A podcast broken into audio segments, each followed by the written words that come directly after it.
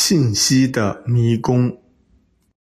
虽然我以前也经常认为自己是精英，但我现在应该很明显是走在服务别人的道路上吧。太傻天书也是教导服务别人的爱的道路体系吧。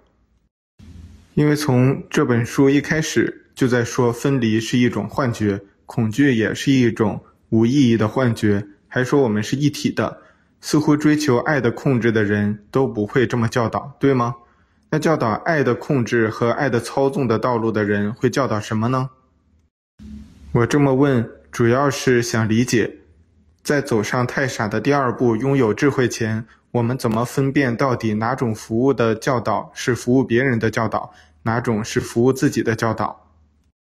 我在前一段时间接触到几本讲灵性的书籍。看似在讲灵性和觉醒，却一直在讲各种地球历史的战争、奴役、操纵的源头，说什么地球的创造者、基因的改造者、各种银行家、政府的阴谋之类的。我也不知道那是真的还是假的。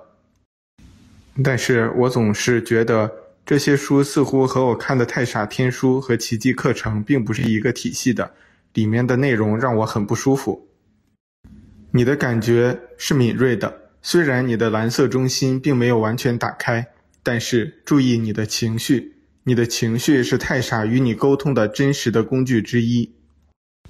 当你感到内在平静、舒适、温暖、感动的时候，那肯定是与你内在共鸣的力量；当你感到犹豫、疑惑、不适，甚至厌烦的时候，那是与你排斥的力量在起作用。但是，这对于一些能量强烈的信息是有作用的。有很多的教导和信息隐藏得非常深入，表面也会披上服务别人的爱的衣服，但是内在的教导还是服务自己。例如，末日预言2012的各种预言版本，流传在世界历史上的各种地狱、末世和救世主的传说。这些本质都是典型的服务自己的信息的模式。他们尽管并没有说谎，但是传播扭曲的信息不一定要说谎，只要有目的的隐藏一些信息。例如，同样是灾难，灾难有大有小，即使对整个地球无关紧要，但对那个小小地区或者某些个人，也是灭顶之灾和某种意义的世界末日。但是，是不是这个地区的灾难就是全世界的末日呢？在灾难和末日的预言中，所有的预言者都会说：“我是因为爱你，想服务你，想帮助你，才传递这些信息的。本质是为了拯救你，只要你如何如何做，就可以被拯救。”这样也确实是真的。对于服务自己的思维体系，让人在恐惧中接受控制，付出力量。并且成为某种追随者，这确实是服务自己体系的爱与帮助的形式。这也确实是服务自己体系的爱的方式。服务他人道路的人也会看到灾难，但是他们却不会用灾难的信息散播恐惧。他们会告诉别人，每个人所经历的灾难都是自己制造的，因此每个人都有选择自己经历的权利和自由意志。服务他人的道路的服务者不会用任何的外在恐惧来实现服务的手段，他只会帮助每个人看清自己的力量，并自己做出选择。所以，服务他人的体系，即使面对灾难，也会安慰所有的人：“没事的，你肯定是安然无恙的。”这又是一个第三世界的大脑无法理解的矛盾迷思：为什么帮助你躲避灾难的人，其实是在阻碍你？而不告诉你如何躲避灾难的人，却是在真正帮助你。你看，同样是爱的服务，一种是让人在恐惧中成为某种跟随者，一种是让人在消除恐惧中成为自己做出选择和决定的人。同样是爱，对相同的信息却有完全相反的处理方式，也会造成完全相反的结果。分辨不同的爱的道路的信息，对已经走在太傻的第一步上的人并不难，因为他们的爱的中心已经打开，爱会自己给你创造一个光的盔甲，自动警告和抵御那些和你道路不一致的信息。但是对于那些爱的道路的潜能者，却是一个很大的迷宫。尤其是这个迷宫在地球的环境下，很多人会无意识地贡献自己的力量，让这个迷宫更复杂。于是，很多爱的潜能者往往会分不清到底什么是服务自己和服务他人，而那些追逐力量控制的服务自己的道路的人，也会根据人们心智的各种分离的特点，设下种种诱人的美景，诸如安全、健康、智慧、高贵、精英等等，让那些爱的潜能者走上服务自己的道路。你应该在过去接触过很多这种迷宫吧？你这种问题问我这样博览群书的人，真是问对了。我以前在对二零一二问题感兴趣的时候，接触过很多书籍，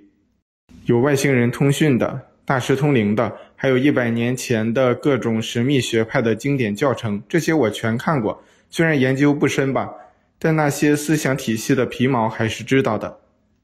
我看到的最典型的这样的服务自己的道路，应该是叫做魔法吧。在一百多年前，叫做炼金术之类的，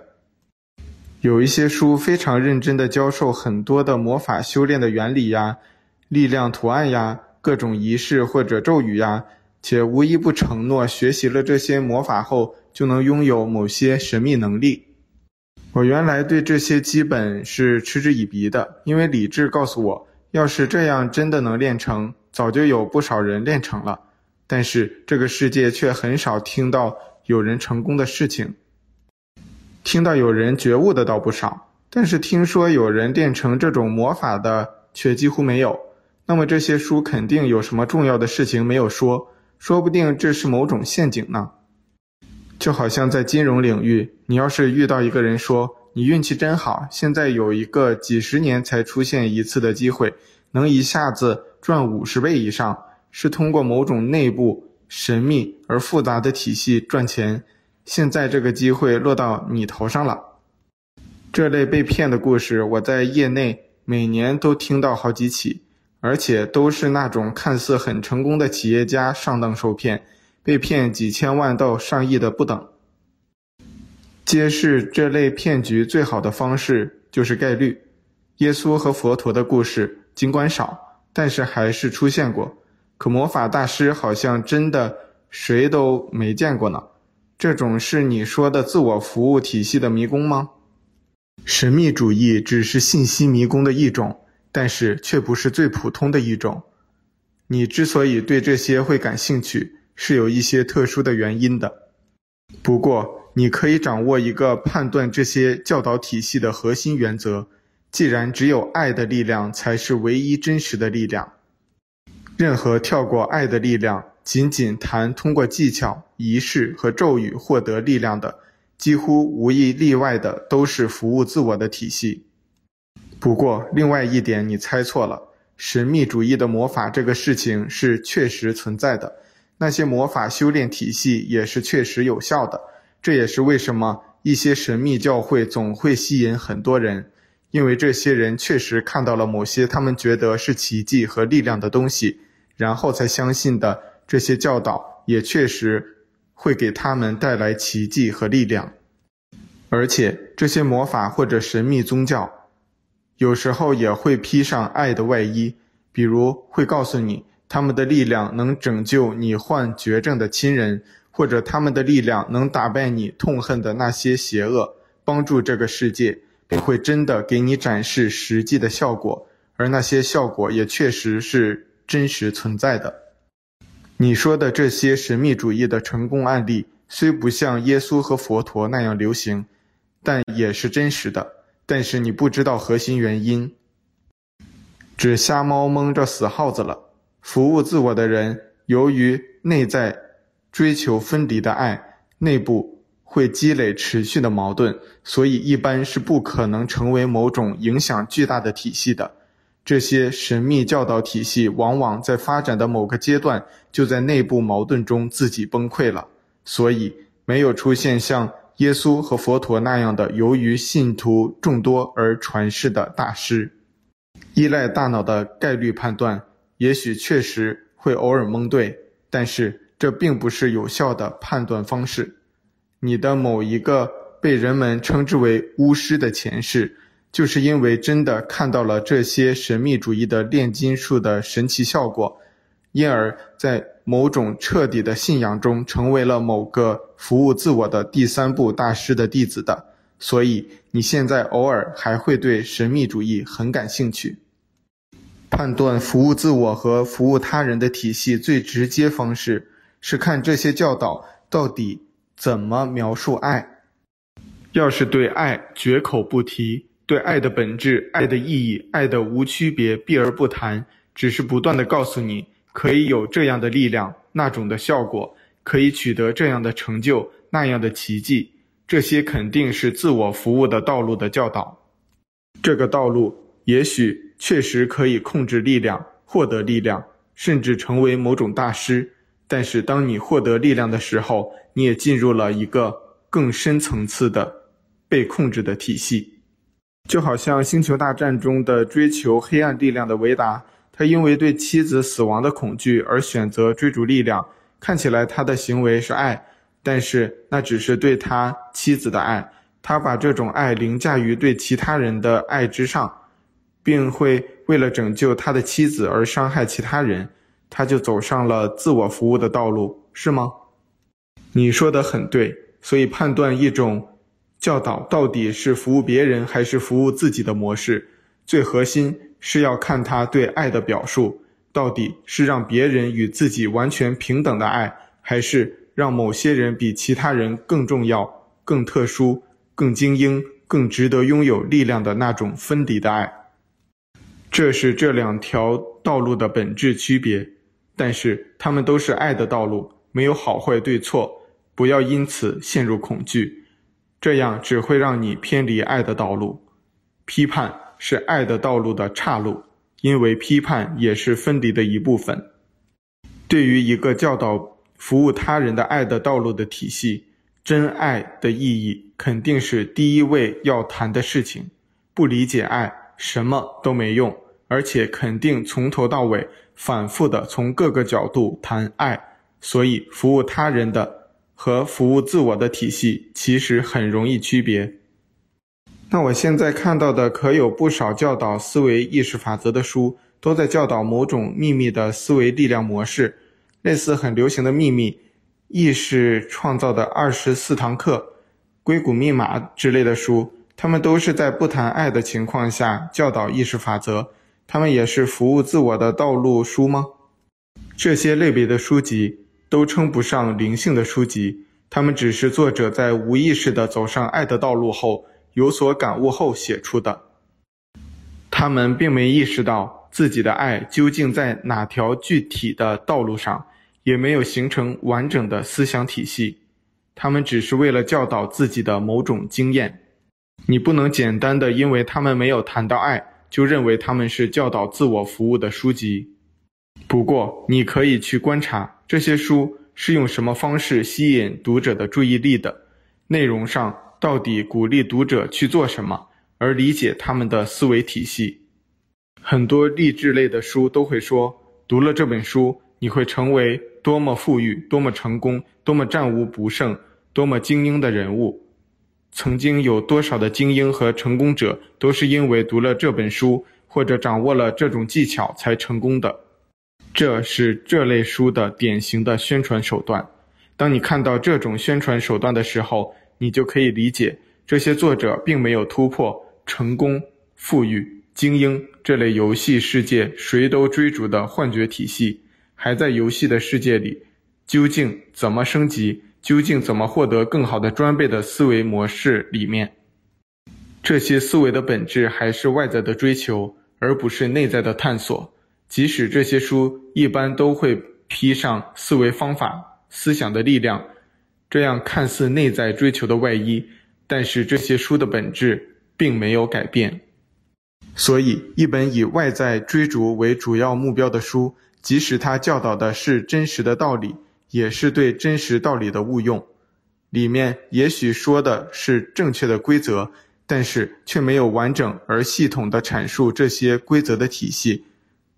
只是不断地说：“你看，有人就是这么成功的，你只要这么做，肯定也会成功。”然后找出无数的心理学和哲学体系的依据。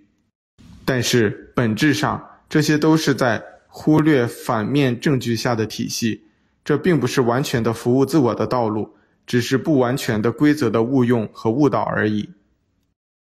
所以你可以发现，即使这些书籍很流行，但它们实际上并没有产生什么实际效果。但是，爱的两条道路，却是经过无数人验证，也有无数人走过的道路。这两条路一般因为内在的规则的完整性，所以无需用一些类似。不为人知的成功秘密这样的广告性文字来宣传自我，他们内在的真理就足够说服读者来走上自己的道路。注意，不要去批判这些书籍的作者或者类似信息的传递者，他们很多人确实是在真诚帮助世界的渴望下完成这些书籍和信息的。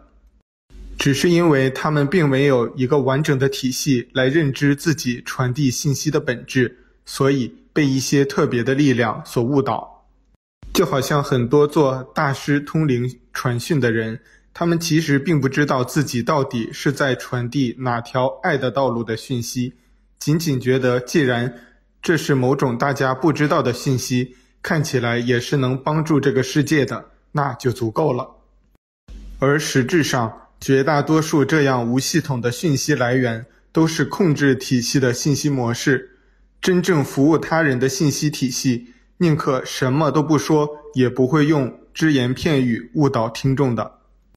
所以你要注意，爱的道路并不是只靠同情、诚实和帮助的愿望就可以完成一切的。这里面会有很多的岔路和迷宫，你必须非常警惕。尤其是在你尝试用这些信息帮助别人的时候，当你在施行奇迹的服务的时候，你必须非常谨慎，因为每个人的背景、理解和将要走的道路都是复杂的，你很难用一个真理要求所有人都去完全接受和实践。有时候你也许觉得你在帮助，其实你却在阻碍；你也许觉得你是在服务他人。而实际的结果却是在服务自己。至于到底什么是真正有效的服务，这样的问题是没有标准化的答案的。你必须去从你内在的太傻那里去找到你自己的回答。记住，太傻是你唯一的指南。随时去问太傻，你将得到真正的指引。即使是在奇迹服务这件事情上，也是一样。你的大脑病毒会随时随地的尝试将你拉入追逐和期待，这是很多在爱的道路上的人都进入的岔路。我明白了，那所谓的外星人通灵呀、大师教导呀，这类有很神秘色彩的信息，我们应该怎么分辨呢？他们似乎非常的内容庞杂，有的甚至比奇迹课程、佛经之类的还要厚。服务他人的信息似乎很好分辨。因为他们都会主要谈爱，主要谈对别人的帮助，谈如何认识自己真实的力量，如何走出幻觉。但是在很经典的书籍之外，还有很多也宣称自己是描述真理、帮助他人的书。这些书我们应该怎么分辨呢？在回答这个问题的之前，我应该先向你指出太傻第一步道路上的一个几乎每个人都会遇到的岔路，这也是爱的道路的潜能者的主要的迷宫——信息缺乏恐惧的岔路。这个爱的道路的岔路的表现形式是，一个人会发现自己不知道很多东西，而获得太傻内在的指引又特别少，于是他们想从各种各样的宗教、学派、书籍、信息、文字。和各类教导中寻求真理，他们会和你原来一样广泛而开放的阅读，直到自己觉得找到了某种共通的真理。这是几乎所有寻求真理的道路的人都会遇到的问题，而他们无一例外的会遇到一个信息的迷宫，里面似乎有无数的信息，但他们并没有找到指引他们走出这个迷宫的指南针，因为他们并不知道该相信什么。而不该相信什么。于是，最后很多人的方式是相信大家都相信的。于是，一些人进入了宗教的小迷宫，而那个迷宫似乎很有说服力，因为时间和其他的信仰者的坚定似乎是很重要的说服力。还有一些人会因为自己过去的一些经验，或者自己的一些兴趣、一些所谓的自觉，而选择各自不同的方向。但是本质上，这些迷宫都是爱的岔路。我并不是批评那些宗教在误导人，但是宗教确实是一个混杂的体系，尤其是在经过上千年的发展和大众群体意识对宗教的改造后，宗教确实已经很难。用到底是服务自己的道路，还是服务别人的道路来定义了。就好像基督教里面有大大小小的无数的教派，每个教派都依循着自己认定的某种真理，有的是清晰而明确的服务他人的，有的是明确的服务自己的，而更多是混杂而自相矛盾的。而佛教的典籍更是如山如海一般，就算你去研读什么。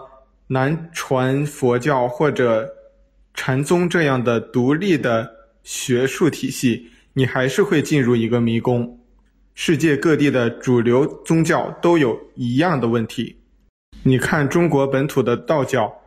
既有像《道德经》这样教导无为的典型的成为主义的教导，也有玉皇大帝及其领导阶层这样典型的控制模式的信仰体系。在每个宗教的历史上，也都有各种服务自我和服务别人的大师出现，这导致宗教的道路最后成为了一个迷宫。不过，最近一百年，由于科学和信息的开放，人类在宗教迷宫中局限的情况已经比三百年前强很多了。现在绝大多数人都不会随便去信仰什么了，这是某种很明显的进步。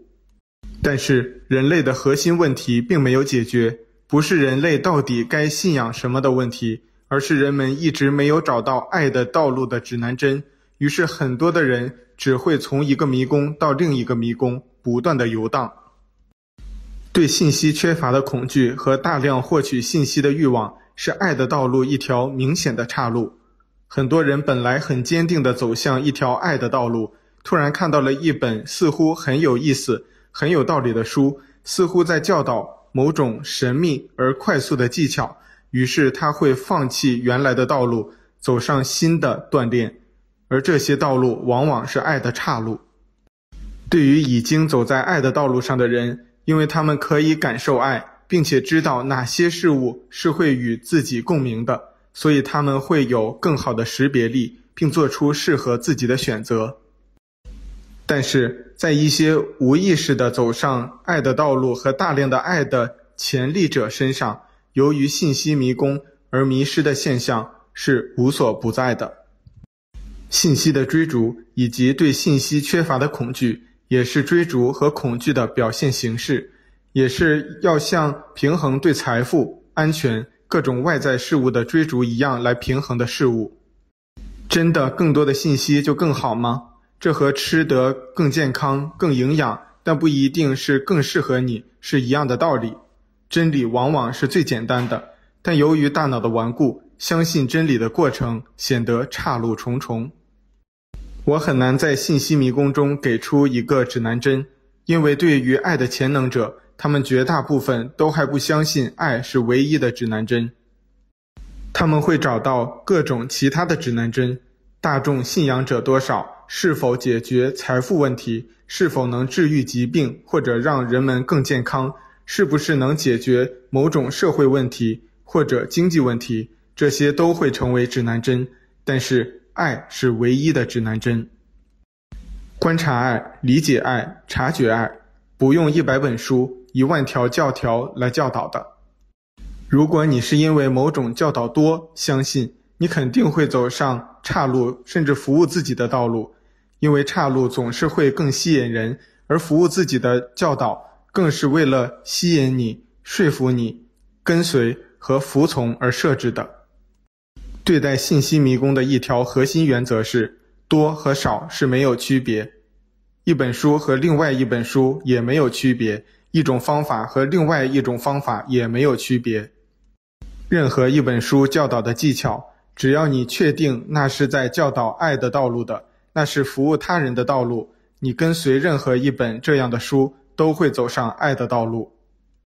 就好像太傻天书的四十九条练习，无论哪一条练习都是一样的结果。你就算只练第一条，也可以完全走太傻的道路。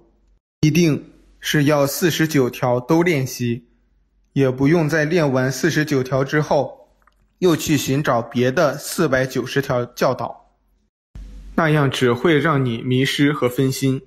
太傻天书练习之所以有四十九条，唯一的原因是不同的人需要不同的练习。你只要练你最喜欢的几条就行了。如果你不知道最喜欢哪几条，